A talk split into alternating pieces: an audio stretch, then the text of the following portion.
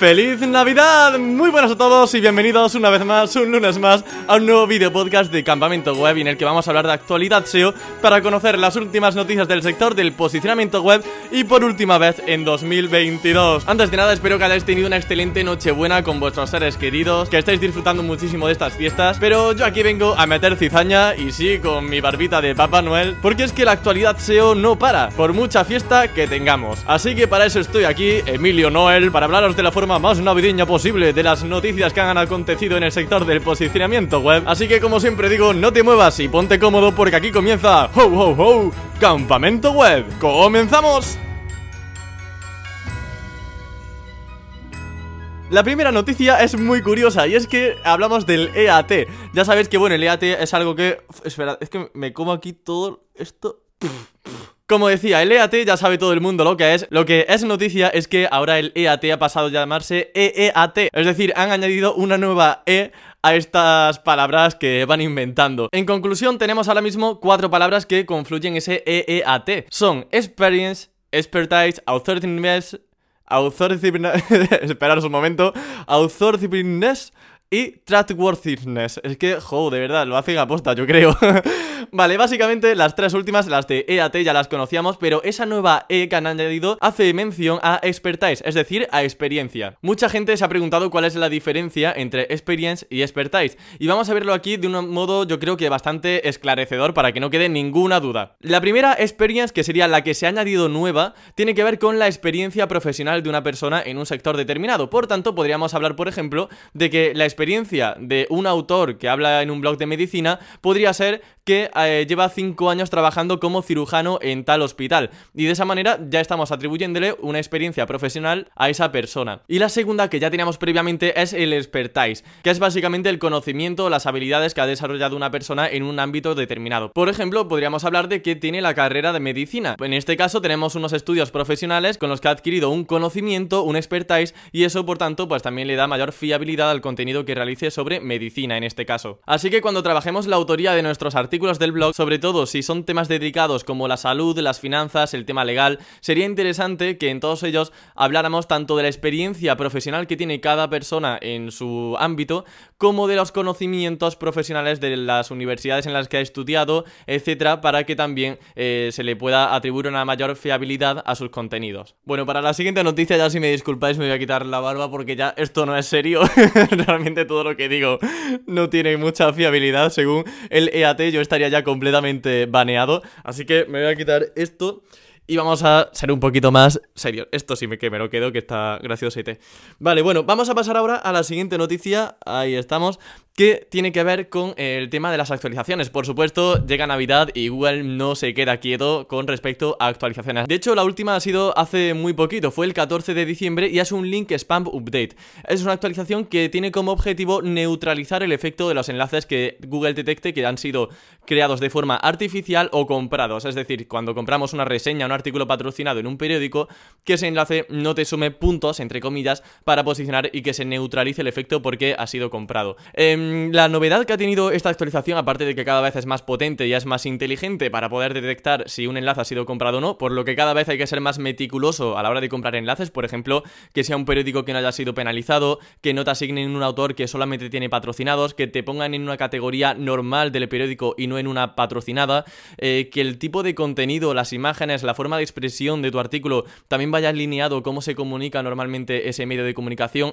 Bueno, todo esto que suma naturalidad a tu artículo patrocinado para camuflarlo, puede ayudarte que esta actualización no te afecte y que tus artículos que compres realmente, si son patrocinados, que te ayuden. Hay otra novedad con respecto a este link spam update y es que ahora también el spam brain que tiene Google, que es la inteligencia artificial que maneja todo esto, spam brain es capaz de detectar también aquellos sitios que venden enlaces, de modo que si un periódico tiene una categoría entera llena de patrocinados y Google detecta que son patrocinados efectivamente, seguramente todos los enlaces no lo han confirmado, pero yo entiendo que todos los enlaces que hay en esa categoría no se van a tener en consideración. Igualmente, si Google detecta que un periódico compra enlaces y no los marca como patrocinados, realmente eso infringe las directrices de Google, por lo que podrían verse penalizados, así que mucho cuidado si vendéis enlaces de hacerlo realmente de la forma correcta. Os conviene hacerlo de forma natural, como al que compra el enlace como al que vende el enlace. Un detalle importante también es que afecta a todos los idiomas, así que nos involucra a todo el mundo. No sé si os acordáis, hace un par de semanas, en el último actualidad SEO que subí, que el 5 de diciembre hubo una nueva actualización del Helpful Content Update, que afecta principalmente a la calidad del contenido. Bueno, en un principio esa actualización iba a durar dos semanas, pero Google ha confirmado que se va a extender en el tiempo un poquito más,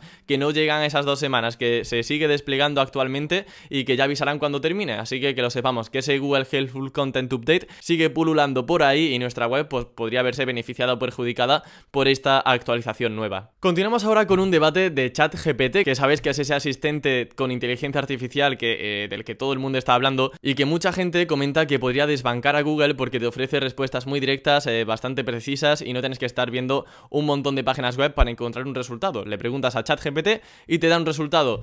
Bueno, eh, ¿va a desbancar ChatGPT a Google? ¿No lo va a hacer? Vamos a ver, aquí hay un problema de base y es que ChatGPT por el momento no gana dinero, no monetiza y ChatGPT es una empresa que necesita muchísimos recursos para funcionar. Se gasta mucho, mucho dinero, millones de euros y que realmente no se ven luego recompensados a nivel económico porque no hay rentabilidad, no hay un modelo de negocio detrás de ChatGPT. Entonces, cuando cueste dinero, porque en un futuro costará dinero, la gente seguirá usando Google porque es el gratuito. Y otra gran desventaja que tiene ChatGPT GPT es que no ofrece al menos actualmente las fuentes de su información, cosa que sí que hace Google. De hecho, este movimiento último del EEAT va justamente en eso, para mejorar la credibilidad de la fuente y que realmente posicione artículos que son 100% fiables. Los propios directivos de Google ya comentan que ChatGPT puede ofrecer información imprecisa, sesgada, incorrecta, por lo que su sistema sigue siendo más fiable. Por esta razón no creo que ChatGPT logre desbancar a Google, pero creo que sí que va a hacer que en Google salten las alarmas, que haya un código rojo como como de hecho ha sucedido hace poquitos días, que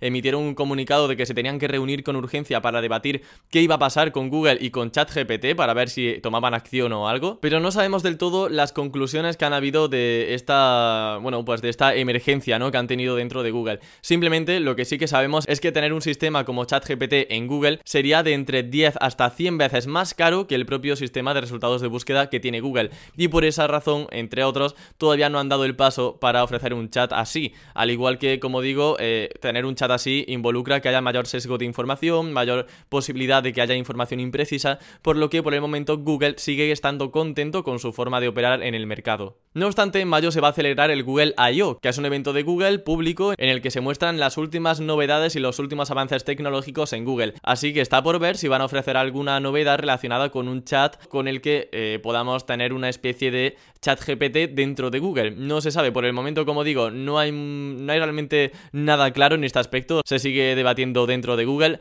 pero ya lo veremos en mayo al menos de forma oficial si hay algún avance en este sentido o no. Y vamos finalizando y encaminando la recta final de esta actualidad SEO, de la última actualidad SEO del año, con una novedad que es referente a Twitter y es que ahora podemos ver las impresiones de todos los tweets de la gente. Esto es algo que, bueno, me sorprendió muchísimo, digo, pero yo porque estoy viendo aquí el tweet de, yo que sé, de Luis Villanueva y que tiene 5.000 impresiones. Digo, si yo no estoy en la cuenta de Luis Villanueva, nueva, ¿por qué estoy viendo el número de personas que ven el tweet?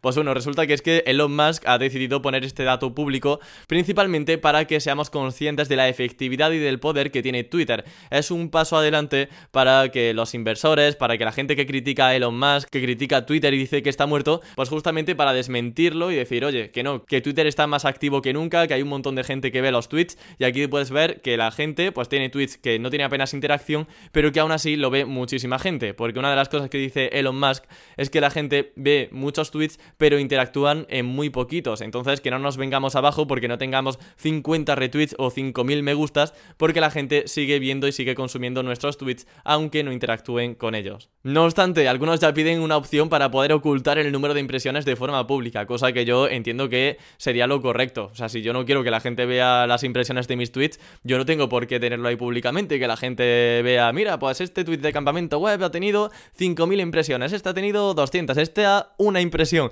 Claro, es que habrá gente que se sienta hasta hundida moralmente eh, por no tener apenas alcance. Pero bueno, ya está, ya veremos cómo avanzar. Yo creo sinceramente que muchas veces es una estrategia de marketing.